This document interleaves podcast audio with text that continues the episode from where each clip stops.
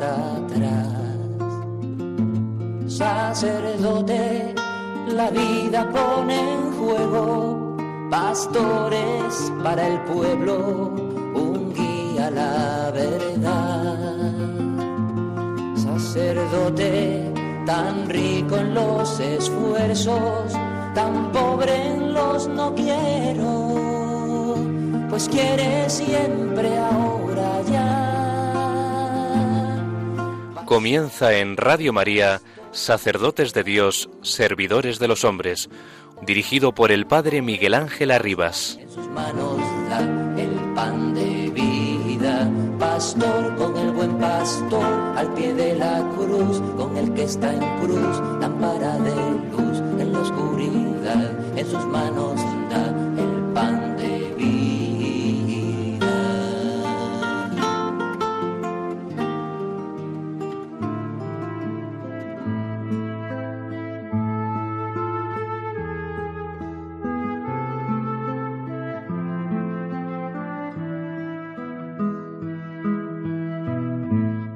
Jesús puede unir a todos los jóvenes de la Iglesia en un único sueño, un sueño grande, un sueño capaz de cobijar a todos.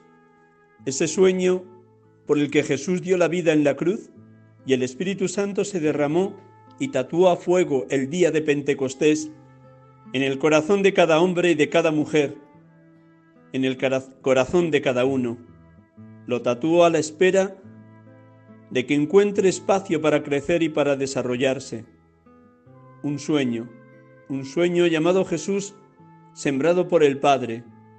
Dios como Él, como el Padre, enviado por el Padre, con la confianza que crecerá y vivirá en cada corazón.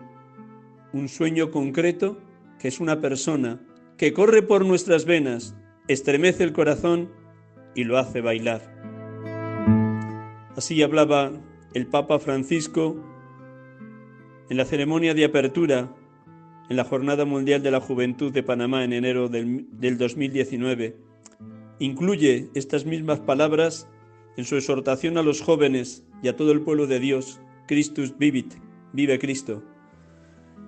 Y estas palabras me sirven en esta tarde, hermanos y hermanas de Radio María, para invitarles a todos los oyentes en este programa Sacerdotes de Dios, Servidores de los Hombres, a orar por esos 12.000 jóvenes que están participando en la peregrinación europea de jóvenes en estos días en Santiago de Compostela. Como bien saben ustedes, se ha prolongado el año jacobeo, el año del apóstol Santiago, y este verano han peregrinado cientos de jóvenes a Santiago.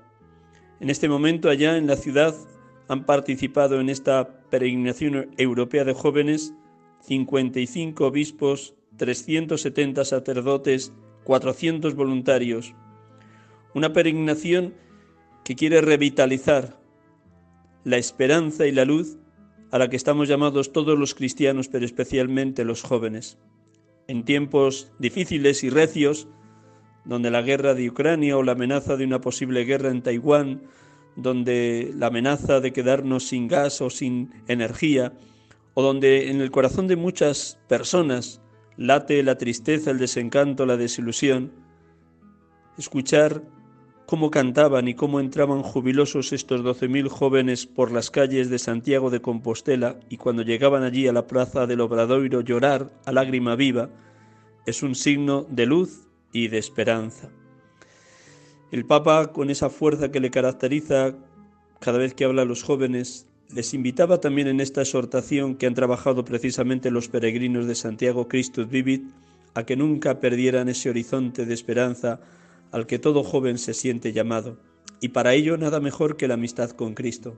Decía también en esa exhortación el Papa Francisco, crecer es conservar y alimentar las cosas más preciosas que te regala la juventud, pero al mismo tiempo es estar abierto a purificar lo que no es bueno y a recibir nuevos dones de Dios que te llama a desarrollar lo que vale. A veces los complejos de inferioridad pueden llevarte a no querer ver tus defectos y debilidades, y de ese modo puedes encerrarte al crecimiento y a la maduración. Mejor, déjate amar por Dios, que te ama así como eres, que te valora y te respeta, pero también te ofrece más y más, más de su amistad, más fervor en la oración, más hambre de su palabra, más deseos de recibir a Cristo en la Eucaristía, más ganas de vivir su Evangelio, más fortaleza interior, más paz y más alegría espiritual. Esta peregrinación de jóvenes a Santiago se ha propuesto también ayudar a los jóvenes a plantearse su camino vocacional. Todos los bautizados hemos de preguntarnos, Señor, ¿qué quieres de mí? Señor, ¿cómo quieres que sirva tu iglesia? ¿Dónde me necesitas al servicio de los demás? Durante estos días en Santiago ha habido distintos talleres, catequesis y actividades que ayudaban al joven a hacerse esa pregunta. En las mañanas, los distintos obispos de las diócesis españolas que han peregrinado con sus jóvenes han impartido en las iglesias y templos de Santiago catequesis a los jóvenes. Por las tardes, talleres y encuentros, entre el 3 y hoy 7 de agosto. Por las noches, conciertos y encuentros de oración, de adoración del Santísimo, de celebrar el sacramento del perdón, de entrar abrazar al Santo, a Santiago de Compostela. Pues bien, hermanos y hermanas, yo les invito a todos ustedes a que oren para que los jóvenes que han participado en este encuentro europeo de jóvenes se abran de par en par a la gracia, al don de Dios, al encuentro con Jesucristo, a la amistad intensa con quien nos llama amigos desde siempre.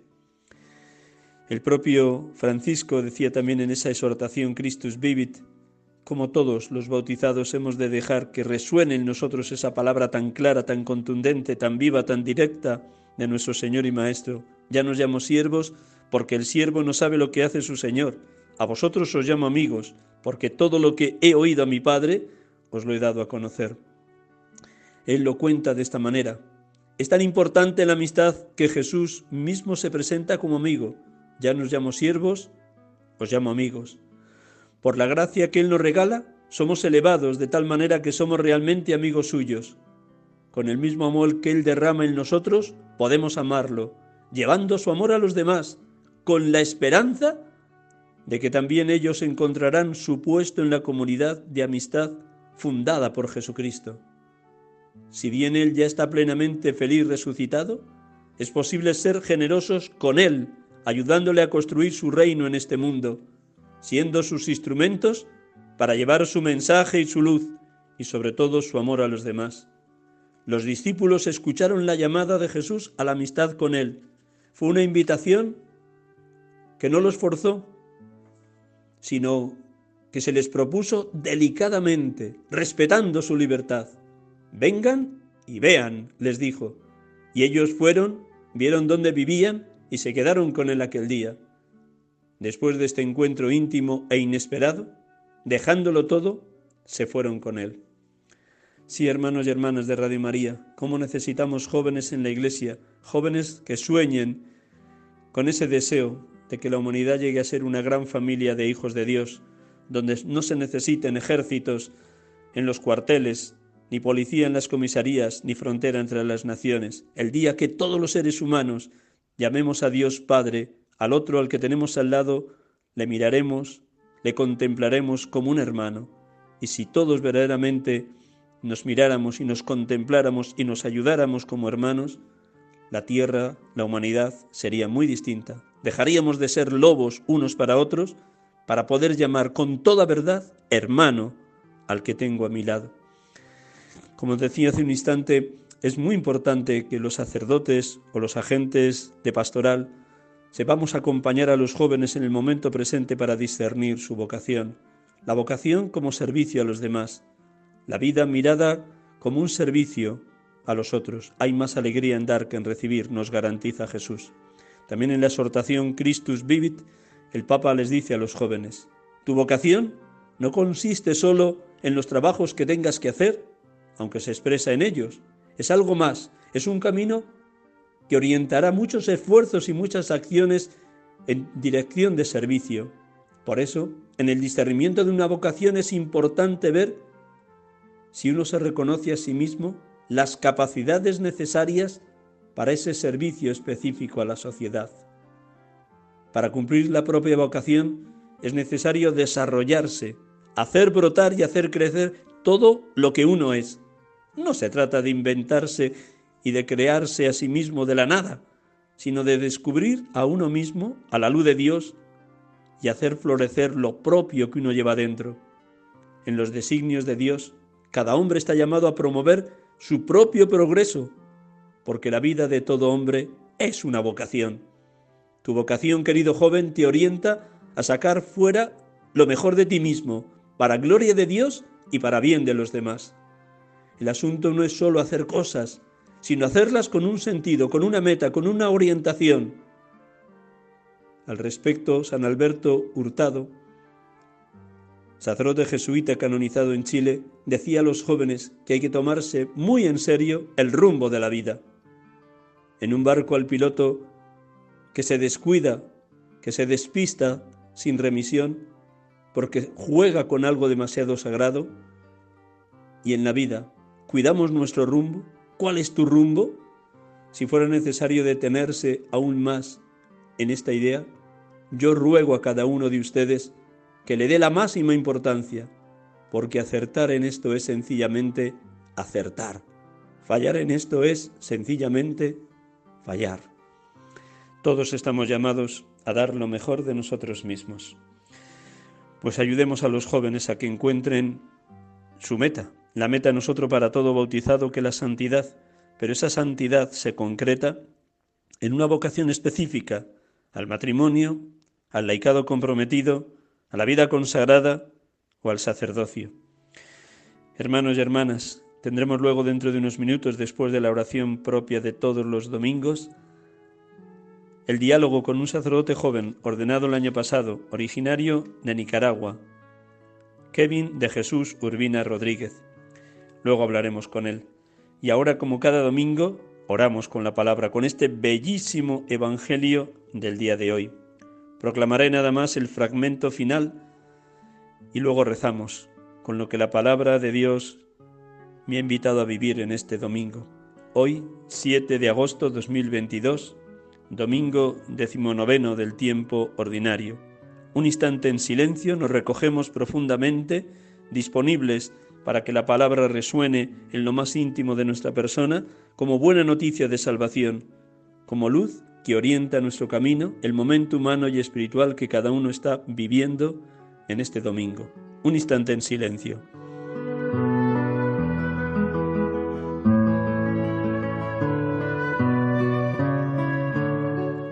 Dijo Jesús a sus discípulos, No temas, pequeño rebaño, porque vuestro Padre ha tenido a bien daros el reino.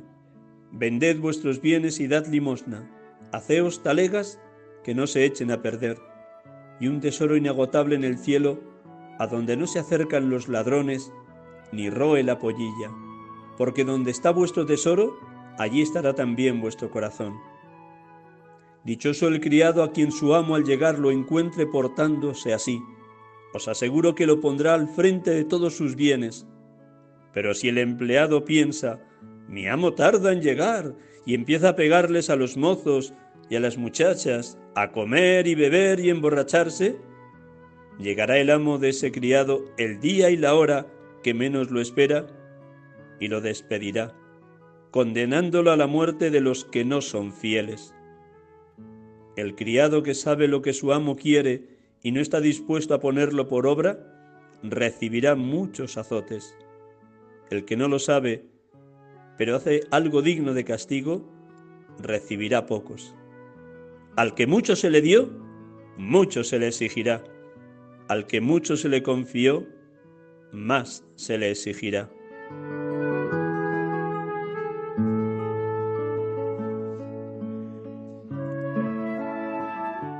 Bendito seas, Padre, porque hoy, por medio de tu Hijo, nos invitas a estar en vela a cuidar tu reino en la tierra, a dar limosna al más necesitado, a almacenar en nuestro interior la verdadera riqueza, el dar gratis a los otros lo que hemos recibido gratis de ti. Porque donde tengamos nuestro tesoro, ahí estará también nuestro corazón.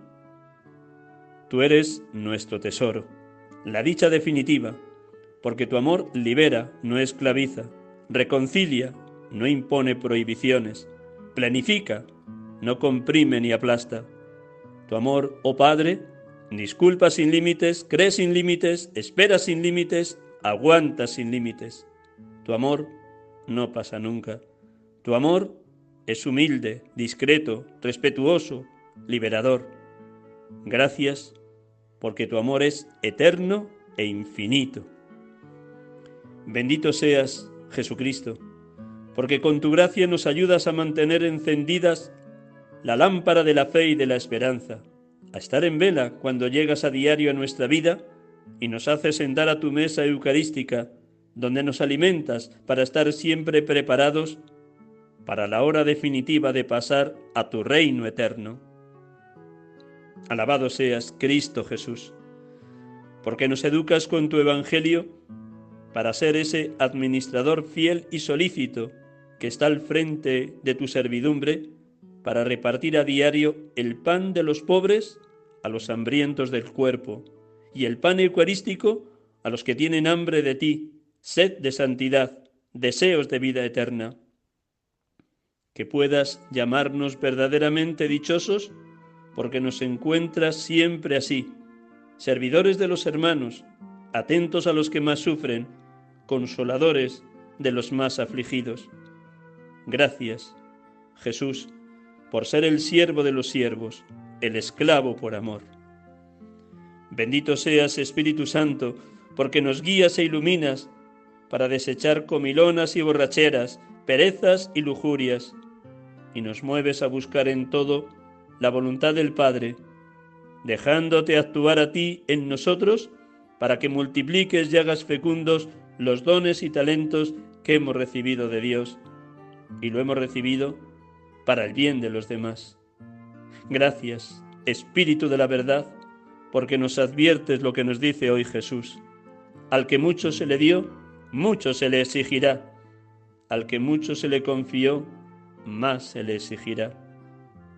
Tu acción transformadora, tu gracia abundantísima, tu poder multiplicador, nos haga fecundos según el querer y el obrar de Dios. Gracias, oh Paráclito.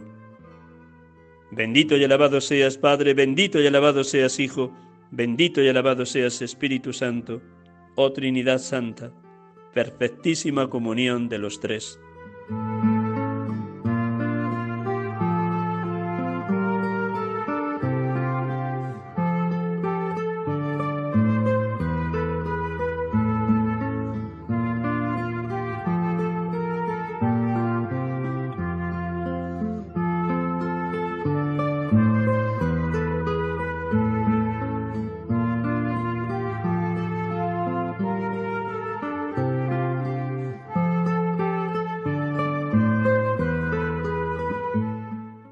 Saludamos a nuestros oyentes de Radio María en este programa habitual de la tarde de los domingos. Sacerdotes de Dios, servidores de los hombres.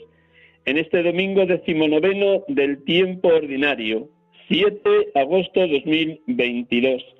Y como ya anuncié al inicio del programa, tenemos la dicha de poder dialogar con uno de los numerosos jóvenes que a su vez es sacerdote, por tanto un sacerdote joven, recién ordenado, que ha acompañado a los jóvenes de su diócesis en esta peregrinación europea a Santiago de Compostela. Vamos a saludarle y luego a todos ustedes les presento al sacerdote con el que hoy vamos a dialogar. Eh, buenas tardes, Kevin. Buenas tardes, ¿qué tal? Muy bien, fantástico y gracias por prestarnos estos minutos de la tarde del domingo. Pues con tu permiso te presento y luego desde ahí ya sabes lo que dice nuestro Señor Jesucristo. De la abundancia del corazón habla la boca. Así que sitúa a nuestros oyentes en tu persona y luego nos cuentas cómo estás viviendo, cómo has vivido esta peregrinación. Kevin de Jesús Urbina Rodríguez nació en Nicaragua el 29 de septiembre de 1989. Llegó a España en el año 2015 y llegó a la diócesis de Huesca en su inquietud sacerdotal porque otro sacerdote amigo así se lo indicó. Luego nos contará cómo fueron todos esos pasos de discernimiento de la llegada desde Nicaragua a Huesca. Estudió en primer momento filosofía en la propia diócesis de Huesca y luego completó sus estudios de teología en el Centro Regional de Estudios Teológicos de Aragón, situado en Zaragoza. Ha sido ordenado sacerdote hace apenas un año y tres meses, el 26 de mayo del 2021, de manos del obispo, de su obispo, don Julián Ruiz Martorell, obispo de Huesca. En la actualidad, Kevin está como vicario de la parroquia Santo Domingo y San Martín de la ciudad de Huesca y a la vez completa esas tareas de vicario parroquial con otras múltiples, como capellán en el hospital provincial, como capellán también en una residencia de ancianos, como sacerdote joven que acompaña a los jóvenes de confirmación de su diócesis y está peregrinando, ha peregrinado junto con los jóvenes de Aragón y de La Rioja y acompañando en más en concreto a los 80 jóvenes de la diócesis de Huesca junto con otros sacerdotes de su diócesis. Muy bien, pues nada, lo primero que te preguntaría, Kevin, que cuentes a nuestros oyentes desde tu, tu frescura de sacerdote joven, casi recién ordenado, y acompañando jóvenes, ¿qué ha significado para ti esta peregrinación a Santiago de Compostela en este verano 2022? Bueno, Miguel Ángel, pues ha sido un momento, bueno, un momento de, de gracia del Señor, un momento de encuentro, un momento de, de, de moverse, de, de poder experimentar y salir de, nuestra diócesis y conocer a otras personas, ya sea en el camino o aquí propiamente en el encuentro en la, en, el, en, la peregrinación europea de jóvenes. Creo yo ha sido un momento plenamente de Dios, aunque claro, el camino lleva sus dificultades, sus momentos de, de, extremo dolor, de, de ampollas, de, de roturas, de esguince, lo que sea, pero ha sido un momento en el cual nosotros pues hemos ido sorteando esos obstáculos y el Señor se ha presentado al final del camino, en el camino y al inicio del camino. ¿Qué te han aportado? ¿Qué te ¿Cómo te han enriquecido los jóvenes de tu diócesis? Porque me imagino que has tenido la oportunidad de hablar con bastante de ellos o escucharles en la confesión. Ya has estado cerca de esos 80 jóvenes de la diócesis de Huesca. ¿Cómo te han enriquecido sus búsquedas de Dios o su experiencia ya fuerte de comunión con el Señor? Bueno, más eh, como ha sido una peregrinación, más que propiamente la diócesis, pues hemos peregrinado también las diócesis de Aragón juntamente. Em, realizamos eh, eh, mm, celebraciones penitenciales en las cuales nosotros pues tuvimos ese momento de encuentro con Dios por medio del sacramento de la confesión y desde lo que pude experimentar en ese momento es que en los jóvenes, en los jóvenes que a lo mejor no tenían ese encuentro con Dios o esa relación con Dios, sí que había pequeños prejuicios, ¿no? Es decir, que van a un sitio que pues bien, pues les parece un poco guay, que van a disfrutar, ¿no? Pero cuando ya se encuentran con otros jóvenes que, que tienen una fe viva, que viven el encuentro con el Señor de una manera más ardiente, pues poco a poco el fuego el fuego de ellos ha ido encendiéndose paulatinamente. Y en las confesiones de los que yo he podido, no de mi diócesis en sí, pero he, visto ese, progreso ¿no? en los jóvenes que han podido encender esa fe que a lo mejor la tenían un poco abandonada, otros que no habían, no se habían confesado en tanto tiempo, un año o año y medio. ¿Y tu relación con los otros sacerdotes de, de Aragón y de La Rioja ¿Qué te ha aportado esa convivencia con otros hermanos sacerdotes? Pues muy bien, porque la realidad de nuestra vida pastoral pues permite muy pocas veces que nos podamos encontrar así. Es un momento, creo yo, de gracia y fraternal en el cual pues nos reconocemos aquellos que a lo mejor coincidimos en el seminario y pocas veces nos hemos visto. Es un momento también de, de un abrazo fraterno, de saludarnos, de, de actualizarnos un poco nuestra vida sacerdotal, en qué parroquia estamos, qué, nuevos trabajos o, trabajos pastorales eh, hemos, hemos tenido en este tiempo, ¿no? Y pues un momento de encuentro fraternal, ¿no? Es decir, más, más, más que ya creo yo de, de, algo más mm, espiritual, también las confesiones, ¿no? es algo muy peculiar porque fue un momento de gracia también porque algunos sacerdotes se confesaron entre sí, aprovecharon ese momento de encuentro con otros sacerdotes para recurrir también al sacramento de la confesión. En concreto, ese grupo que habéis formado, la región de Aragón y la diócesis de La Rioja, Calahorra, Logroño, ¿dónde salisteis y por dónde habéis caminado hasta llegar a Santiago? ¿Dónde empezasteis vuestra peregrinación y dónde y qué día habéis llegado a Santiago? Pues eh, concretamente hemos salido de Ferrol, ¿no? Han sido unos eh, aproximadamente unos días pues muy intensos y llegamos, ahora te lo digo de memoria, lo siento, más o menos sobre el 3 o el 4 de, de, agosto llegamos a Santiago, el 3 próximo, creo yo más o menos recordar, el 3 de agosto llegamos a Santiago, ¿no? Eh, las etapas sí que fueron un poco durillas, por decirlo así, porque fue el camino, el camino inglés, ¿no? Siempre tiene una fama ese camino de que es las, las primeras tres etapas son de, de muchas pendientes y sí que se vieron un poco brillas. La tercera en particular, la mayoría pues tuvimos ese mismo sentimiento que fue la más, la más dura de, toda, de, toda, de todas las etapas. A pesar del cansancio, a diario celebrabais la Eucaristía. Eh, ¿Tuviste la dicha de que alguno de los obispos de las diócesis presidiera las Eucaristías en el camino o lo hacíais los, alguno de los sacerdotes? Sí, no, no, es decir, los, los obispos, los, claro, claro, los que pudieron venir con nosotros y acompañarnos, porque no, no todos los obispos pueden acompañarnos, sino quedaría pues una diócesis sin obispo. Por ejemplo, el, el nuestro, don Julián, pues decidió quedarse en la diócesis por si se necesitaba pues alguna emergencia o algo así, ¿no? En este tiempo. Y nos han acompañado don Ángel de Barbastro, don, don Carlos Escribano también de, de por parte de Zaragoza, eh, don Santos por parte de, de La Rioja y don José Antonio Satué por parte de Teruel. Entonces cada, cada día celebramos la Eucaristía presidida por uno de ellos. ¿Cuántos jóvenes seréis en total juntando las diócesis de Aragón y de La Rioja? En total éramos unos 600. 600, qué maravilla. 600 jóvenes que se dice pronto, pero organizar esto eh, es un poco de lío, ¿no? Es decir, tantos jóvenes también da la oportunidad de encuentro entre ellos mismos y que conozcan también a otros jóvenes que no están solos. Es decir, eh, que los jóvenes de la diócesis de Huesca pueden encontrarse con otros jóvenes también de, Aragón y La Rioja, creo que también es otro momento de encuentro con Dios, porque, es decir, se dan cuenta de que su fe no la viven solos, también hay otros que viven su fe y que pues reaviva en ellos también el deseo de seguir caminando hacia Dios.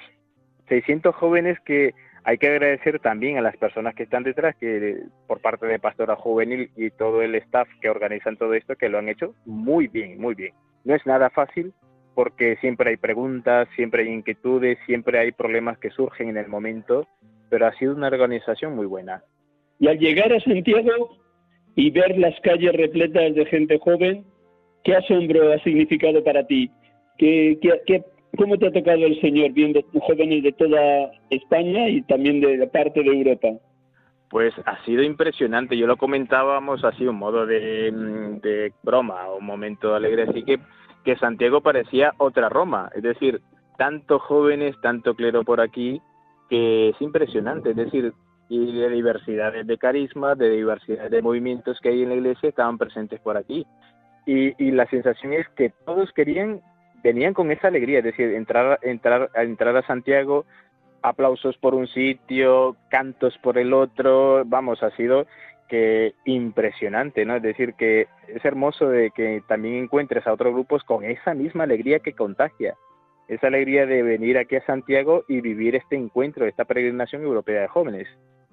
Mientras peregrinabas desde Ferrer, ¿le has pedido algo en concreto al apóstol o al nuestro Señor? A, nivel personal. Sí, a nivel personal. Bueno, pues eh, yo creo que a nivel personal le pedí al Señor, pues, eh, ese aspecto de, de, alimentarme, ¿no? Decir, decirle, Señor, camino contigo, ¿no? Decir, no, no permitas nunca, relacionándolo así con el camino, no permitas, Señor, que yo transite por otros caminos y ayúdame a, como, como relacionando también a Santiago de Compostela, esa, ese, esa luz, que, que, esa estrella que, que también guía, sé también, Señor, mi guía en ese camino, ¿no? Es decir, es, es hermoso porque en el camino yo, yo procuro, la mayor parte, si se puede, ¿no? Ir en silencio, porque así puedo tener esos momentos de encuentro con el Señor, de reflexionar y encontrándome con el Señor. Me encuentro a mí mismo, reavivo mi vocación y, y me da fuerzas para seguir también en el ministerio. Vamos a hacer un poco repaso de este año y cuatro meses que llevas ordenado sacerdote. Antes de entrar en cómo viviste tu ordenación, he dejado ahí entrever al inicio cuando te presentaba cuáles fueron los motivos de venir desde Nicaragua para España. Mm, pues viéndolo al día de hoy, yo creo que es impresionante. Son unas decisiones que uno dice cómo se tomaron, ¿no? Qué circunstancias, qué, mm, qué fórmula había por detrás de ella, pero yo creo que mm, creo yo que fueron pasos que se vieron dando, ¿no? Es decir, el contacto que, que tuve con el amigo ahora sacerdote que está aquí, que, está ahí en Huesca, eh, ayudó muchísimo, fue, fue fundamental, ¿no? Es decir, yo estaba buscando ese deseo de Dios y, sentía que pues quería servir algo en Dios, ¿no?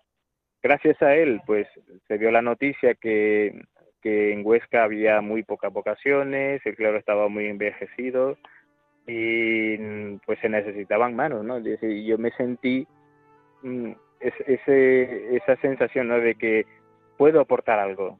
Sentí lo mismo, las mismas palabras que sintió también San Francisco de Asís cuando el Señor le pedía repara mi iglesia.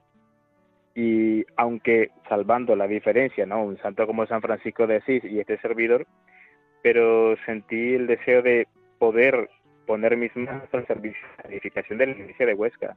O sea que antes de llegar a España, antes de llegar a Huesca, ya habías estado haciendo un proceso de discernimiento de tu llamada al ministerio sacerdotal y te faltaba concretar si allí en tu país o acá en España, en Huesca. ¿Es así? eso es, eso es, eso es. Claro, uno creo que sería los pasos los pasos más idóneos no es decir primero tienes que descubrir si el señor te llama. Ahora que ya has descubierto o has eh, eh, ya sabes dónde el señor te eh, si el señor te llama sí o no es la siguiente el siguiente paso a mi parecer no sería dónde te llama el señor no en qué aspecto te llama si a la vida religiosa si a la vida puramente contemplativa o si a la vida activa entonces mm, sí que fue un proceso de algunos años que intenté yo pues la vida religiosa y descubrí que no era lo mío, porque lo mío era eh, la vida parroquial, la vida con, con, los feligreses, la vida diocesana en sí.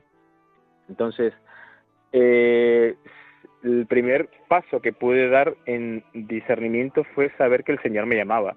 Ahora, el segundo fue discernir y con gracias aquí, eh, bueno, gracias en Nicaragua al, a mi director espiritual fui discerniendo si lo que yo quería también tenía que ser eh, fuera de Nicaragua, en concreto en Huesca, ¿no? Y por el, en, gracias a mi director y ese proceso que llevé, pues logré descubrir que sí, que, que, era viable decir que el Señor me pedía algo por ese aspecto y yo decidí, bueno, me voy a aventurar, ¿no? Y tampoco, tampoco sabía hacia dónde iba, ¿no?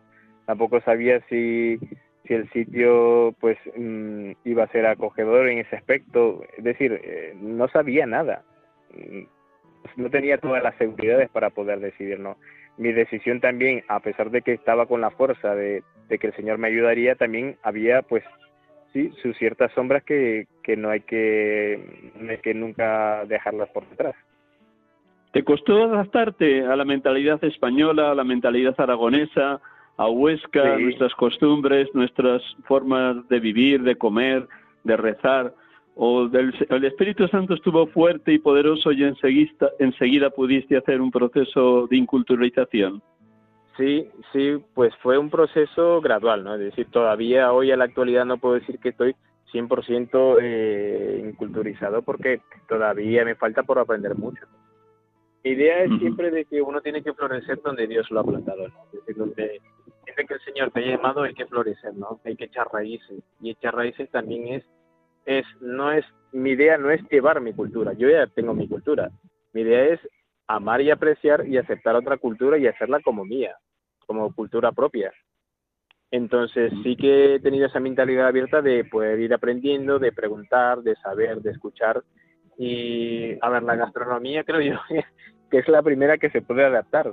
A nivel personal yo creo que me he adaptado muy, muy bien a nivel gastronómico, a la cultura, al modo de pensar, gracias a los formadores que me han ayudado muchísimo en ese aspecto, creo yo que ha sido muy fácil. Sin los formadores, si los formadores no hubieran sido un punto clave en este aspecto de poder ayudarme a integrarme en la, en la cultura en la cultura española, pues sería imposible, imposible. Es decir, es como un puente, ¿no? Es decir, un puente se puede lograr gracias a que hay dos puntos en los cuales se une mi cultura con la cultura que se me, se me recibe en el aspecto, en el, en el, en el aspecto de los formadores fue muy clave, muy clave para poder yo sentirme y, e integrarme en la cultura. ¿Qué ha sido lo más hermoso que has podido recibir, experimentar, convivir de los años que has estado en Zaragoza junto con los seminaristas de otras diócesis aragonesas, el tiempo que has estado con los estudios teológicos ahí en, en el centro Creta? ¿Qué ha sido lo más hermoso que te ha regalado Dios, Kevin? Pues nombres, creo yo, han sido nombres. Es decir, que aunque en el seminario, en, el seminario en Huesca ya, ya conocía a pues compañeros, ¿no? Es decir, pero también que cada, a cada sitio uno nuevo que va aprende nuevos nombres, ¿no? Y nuevas amistades, personas que, que también le ayudan a uno en el proceso, ¿no? Eh, Mm, creo yo lo, el mayor tesoro que uno se puede llevar son nombres, ¿no? Es decir, ya eh, aprender cosas, pues bien, lo vas aprendiendo, pero son personas que te vas encontrando en el camino que también te pueden ayudar, que saben tu misma realidad, eh, que también puedes confiar en ellos, en comentarles ciertas cosas que a lo mejor no puedas comprender. Creo yo lo más hermoso en cada uno de los procesos, tanto en Huesca como en, en los estudios en Zaragoza, ha sido aprenderme nombres de personas que han sido fundamentales en mi vida, que han sido, creo yo, pues también una ayuda para poder yo lograr realizar ese ese enraizamiento de, de mi fe, de mi vida y lograr pues echar y florecer en, en, en España. En los encuentros que has tenido tú a tú con don Julián, bien encuentros espontáneos por los pasillos del seminario de, Zaragoza, o bien allí en la propia diócesis, o bien cuando has estado preparando la ordenación, ¿hay algo en lo que te haya insistido don Julián o algo en lo que tú te hayas fijado de tu obispo que te haya enriquecido? Pues eh, la realidad es que, mm, claro, cada cultura tiene, tiene sus aspectos, ¿no? Es decir, me llamó mucho la atención que aquí en España, en concreto en mi diócesis, el obispo es muy cercano. Es decir, siempre eh, sabe tu nombre, sabe quién eres y, qué sé yo, por los pasillos, pregunta qué tal tu familia. Don Julián siempre ha tenido esa atención por preguntar por mi familia, por mi padre, por mi madre, qué tal la sobrina, sabe, sabe muy bien, es decir, conoce muy bien el aspecto de, aunque mi familia no viva propiamente en España, pero ese ese pequeño gesto de amor como un padre, ¿no? Es decir, como un padre de preguntar por mi familia y qué tal aquella situación, qué tal la operación de, tal familiar, es, es hermosísimo, es decir, es, es hermoso porque sientes propiamente como un padre, como un padre quiere a su hijo, como un obispo acoge a su, a su, a su clero. ¿Pudieron venir tu familia a la ordenación, algunos de los miembros de tu familia? ¿O te tocó luego ir a celebrar la primera misa allí a tu ciudad de Nicaragua? Pues por cuestiones de la historia, eh, en teoría cada ordenación sí se puede, bueno, traer, se puede traer a la familia para que esté presente en la ordenación. En mi caso fue mm, muy atípico, ¿no? Es decir, tocó la, la, parte y el tiempo de la pandemia en la cual las fronteras estaban cerradas. sí, cerradas, es decir, era muy complicado lograr traer a una persona porque tenía que tener tantos requisitos, el protocolo COVID y todo esto, y también eh, fue muy eh, fue muy peligroso para ellos, ¿no? Entonces yo decidí personalmente que no vinieran porque podría ser un peligro en esos momentos en esos momentos que no había ni vacuna ni nada ni ninguna ninguna seguridad para ellos. Entonces decidí personalmente que no entonces tocó que al, al tiempo, pues pude ir a Nicaragua a celebrar la primera Eucaristía. mi, la gente que, que vive en, el barrio donde yo vivo, pues muy contenta me recibió porque soy el primer cura que, que vive, que sale de, del, del barrio donde yo vivo y celebré ahí mi primera Eucaristía, estuve con mi familia y bueno, lograron ver la, la, la, la, ordenación por medio de, gracias a las redes sociales, ¿no? De Facebook, pudieron ver la retransmisión en, en, en tiempo real de la ordenación. ¿Y de qué ciudad eres de Nicaragua y cómo se llama la parroquia de origen donde allí celebraste tu primera misa? Sí, soy de la, de la propia capital, Managua, y mi parroquia del barrio donde yo vivo se llama Cristo Resucitado. qué bello. ¿Cómo ha sido este primer año de, de, tu sacerdocio? Este año y cuatro meses que ya estás mm, sirviendo al pueblo de Dios que peregrina a la parroquia de Santo Domingo y San Martín de, de Huesca. Pues comparándolo con, con, un matrimonio, creo que ha sido una, un, primer año de luna de miel, ¿no? Es decir, que son los momentos más bonitos, creo yo, de la ordenación, los momentos de encuentro. Eh, también ha sido un año interesante porque eh, uno a veces mm, se hace imagen del, del ministerio sacerdotal, pero es otra, es, es, es decir, cuando ya estás en el ministerio sacerdotal es vamos, es, es otro mundo, es otra, otra manera de verlo y creo yo que ha sido un año importantísimo para mí, para también cuando celebré mi primer aniversario, pues de reflexionar, ¿no? Todo este transcurso de este primer año, que, mm, qué cuestiones en mi vida espiritual no puedo dejar de lado, porque son importantísimos para alimentar también el ministerio, ¿no? Y darme cuenta de que sin ellas, pues muchas veces el ministerio puede, puede claudicar o, mm, o irse mm, eh, o no alimentarse propiamente y pues desnutrirse, por decirlo así, espiritualmente y darme cuenta que sí, tengo que trabajar mucho. Es decir, pensamos que la ordenación ya nos ordenan y ya vamos pues en automático, ¿no?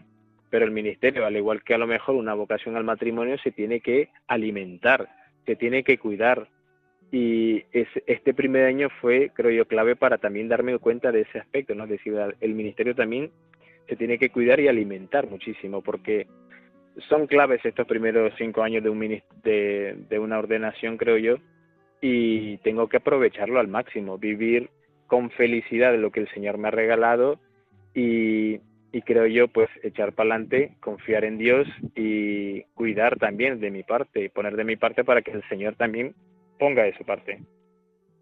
Me alegra que insistas en la importancia de la dimensión espiritual de la vida de un presbítero porque efectivamente son tantas las demandas, las propuestas, las tareas, los quehaceres, los oficios, que el riesgo de dispersión es muy grande, muy grande, y más estando tú en distintos ámbitos como es la parroquia, como es el hospital, la residencia de ancianos, la atención a los jóvenes de la parroquia. Cuéntanos, ya que has dicho eso, cómo es un día normal de lunes a viernes, así, en grandes trazos, para que los oyentes también un poco sepan cómo cuidas tu vida espiritual y cómo la, la compatibilizas y la haces totalmente inserta en la tarea pastoral. De lunes a viernes, en un día normal de, allí en Huesca, ¿cómo lo repartes? Pues eh, un día normal, dependiendo, claro, tenemos misas por la mañana a las nueve, me levanto un, así algo aproximado, como las eh, ocho menos cuarto más o menos, que de tiempo a lo mejor de poder, de poder despertarme y, ir y rezar la oración de la mañana, que es laudes. Después de eso, pues ya prepararme el desayuno, ah, bueno, ducharme y preparar el desayuno y, prepararme para ir a la Eucaristía, lo que es pues preparar si hay alguna solemnidad, si hay alguna fiesta, preparar los libros, gracias a Dios en la parroquia donde estoy yo hay laicos comprometidos que también me ayudan en esa parte litúrgica y, solamente intervengo muy poco, decir si este color o este o este libro en concreto se tiene que poner ese día en la misa, ¿no? Luego de la misa de la mañana paso el tiempo de lo que es el resto de la mañana hasta las una y media más o menos de la tarde en el despacho parroquial lo importante del despacho parroquial es estar presente ahí, es decir, porque siempre que alguien toca al, o busca o a la casa parroquial, tiene el deseo de encontrarse con alguien que esté ahí que les pueda recibir. Entonces, pareciera que fuera un tiempo muerto, pero no, es decir, un tiempo, mm, creo yo, mm, de, un tiempo mm, de oro porque hay gente que busca y quiere encontrar a alguien ahí. Entonces, lo importantísimo es estar parte de la mañana en el despacho parroquial. Hay días que me tocan lo que es por la mañana también la Eucaristía en, en la residencia de mayores. Eso suele ser sobre las diez y media más o menos. Días que son días que tengo y otros días que no. Ya en la parte de la mañana ya terminado, pues eh, la comida toca lo que es parte de la comida. La tarde, pues sobre las tres o sobre las cuatro, cuatro y media más o menos, bajo al hospital provincial y doy comuniones a, las personas que están ahí hospitalizadas. El provincial donde estoy yo, pues tiene una peculiaridad que sí tiene muchas personas que requieren y piden la ayuda del sacerdote de confesarse de algunas unciones, o la comunión, la comunión diaria. Luego de eso, pues sobre las siete bajo a la parroquia, estar un rato por ahí en el despacho junto con mi compañero y él se va a la Eucaristía, yo me quedo un rato ahí y pues ya luego marcho a casa, ¿no? Es decir, más o menos ese es un día de, de lunes a viernes. Ya los fines de semana es, es otro movimiento, ¿no? Las Eucaristías dominicales implican un poco más.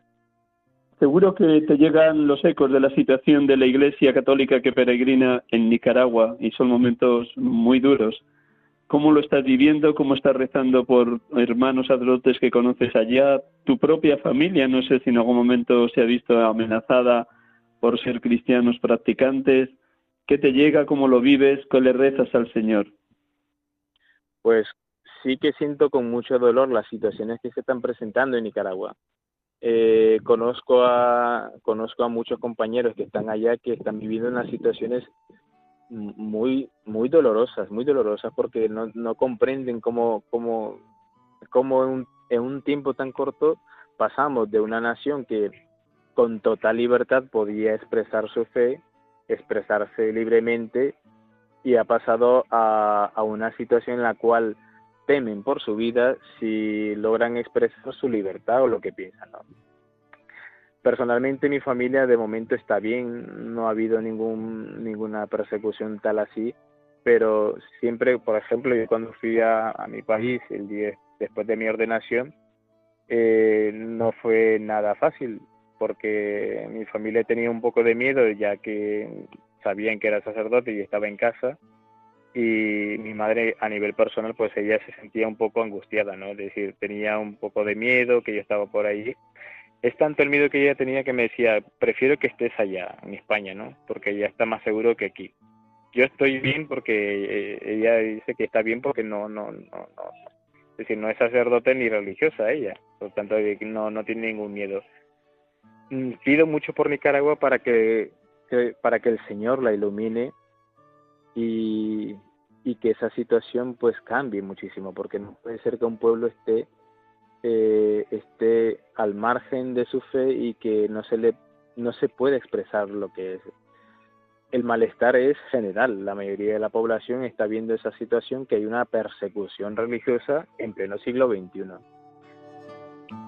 Ciertamente, ciertamente las noticias que nos llegan de personas que están allá, bien porque sean nicaragüenses, bien porque sean misioneros que están trabajando en aquel país tuyo de origen, pues realmente es un momento muy preocupante para esa iglesia.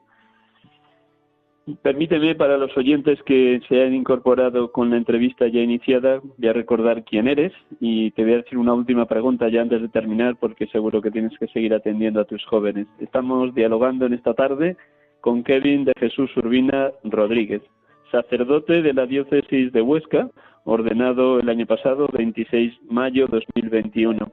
Él es originario de Nicaragua, en concreto de la capital, de Managua, y está viviendo esta experiencia de la peregrinación europea de jóvenes en Santiago de Compostela. Nos ha ido contando cómo ha vivido la peregrinación, pero yo la última pregunta que te haría ya de cara al curso que va a empezar en septiembre de cara a la vuelta a las tareas cotidianas, ¿cómo, aunque ya has dicho con mucha fuerza, gracias a Dios, y te felicito, que, miras el hoy y el mañana de tu ministerio lleno de esperanza, ¿cuáles serían los retos así más fuertes que te plantea la parroquia de Santo Domingo y San Martín, el diálogo con tu compañero párroco, con tu hermano sacerdote, las tareas allá, eh, tanto en el hospital provincial como en la residencia de ancianos. ¿Cuáles serían los retos que crees que el Señor te encomienda para este próximo curso 22-23? Kevin. Creo yo que el reto es vivir, intentar primeramente que nosotros, como mi compañero y yo como curas, ¿no? es decir, vivir nuestro ministerio al máximo.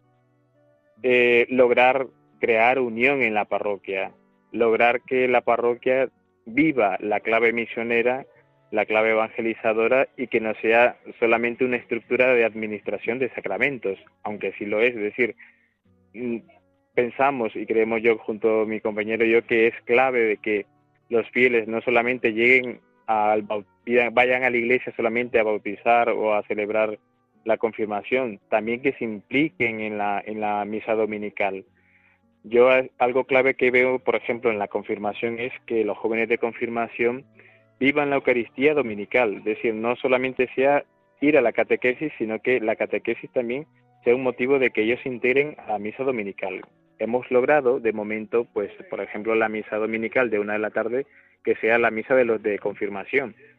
Logramos de que ellos asistan a la Eucaristía, lean las lecturas, eh, participen un poco más activamente en la Eucaristía porque si no sería realizar un sacramento a personas que nunca han ido a una misa dominical y que no conocen de su fe. Ese es el, creo yo, el mayor reto que podemos plantearnos, que lo hemos, lo hemos venido viendo el curso pasado, y en el próximo es lograr mantenerlo y que, y que cada uno de los grupos viva su fe en clave misionera, es decir, en clave de sentirse iglesia, sentirse de que pertenecen a un pequeño grupo de una parroquia y que vivan su fe.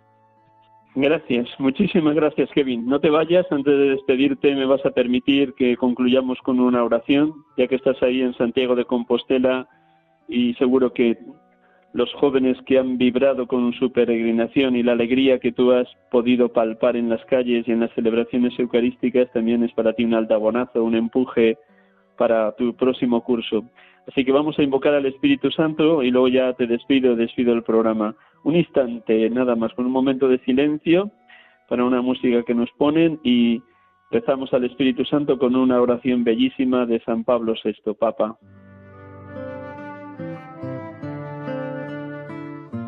Ven Espíritu Santo, dame un corazón puro, dispuesto a amar a Cristo el Señor, con la plenitud, la profundidad y la alegría que tú solo sabes infundir. Dame un corazón puro, como el de un niño, que no conozca el mal, sino para combatirlo y rechazarlo. Ven Espíritu Santo y dame un corazón grande, abierto a toda inspiración y cerrado a toda mezquina ambición. Dame un corazón grande y fuerte, capaz de amar a todos, dispuesto a soportar por todos la prueba, la dificultad, el cansancio, la ofensa. Dame un corazón grande, constante y fuerte hasta el sacrificio, dichoso solo de palpitar con el corazón de Cristo y de cumplir humildemente, fielmente, decididamente la voluntad de Dios.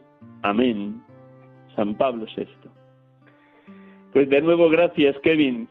De verdad que nos ha alegrado muchísimo poderte escuchar y seguro que los oyentes de Radio María, de este programa Sacerdotes de Dios, Servidores de los Hombres, van a rezar por ti para que este inicio de tu ministerio, sobre todo estos cinco primeros años, como tú señalabas, sean de consolidar intensamente el dejarte configurar con Jesucristo, cabeza y pastor de su pueblo. Gracias, Kevin. Buenas tardes. Buenas tardes a vosotros y que el Señor os bendiga. Pues buenas tardes a todos los oyentes de Radio María en este programa, en este domingo 7 de agosto 2022. Que tengan una semana muy dichosa, muy feliz y hasta el próximo domingo, si Dios quiere. Dios les bendiga a todos. Gracias.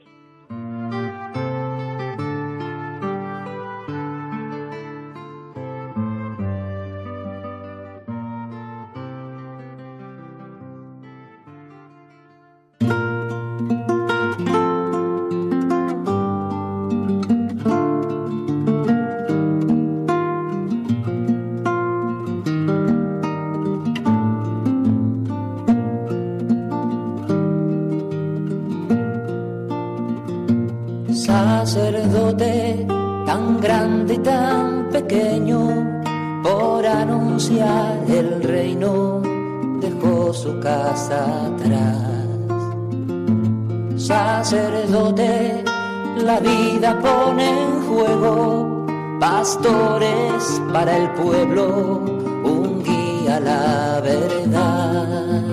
Acaban de escuchar el programa Sacerdotes de Dios, Servidores de los Hombres, dirigido por el Padre Miguel Ángel Arribas. Pues quiere siempre ahora ya. Pastor con el buen pastor al pie de la cruz, con el que está en cruz, lámpara de luz en la oscuridad, en sus manos da el pan de vida. Pastor, con el buen pastor, al pie de la cruz, con el que está en cruz, lámpara de luz, en la oscuridad, en sus manos da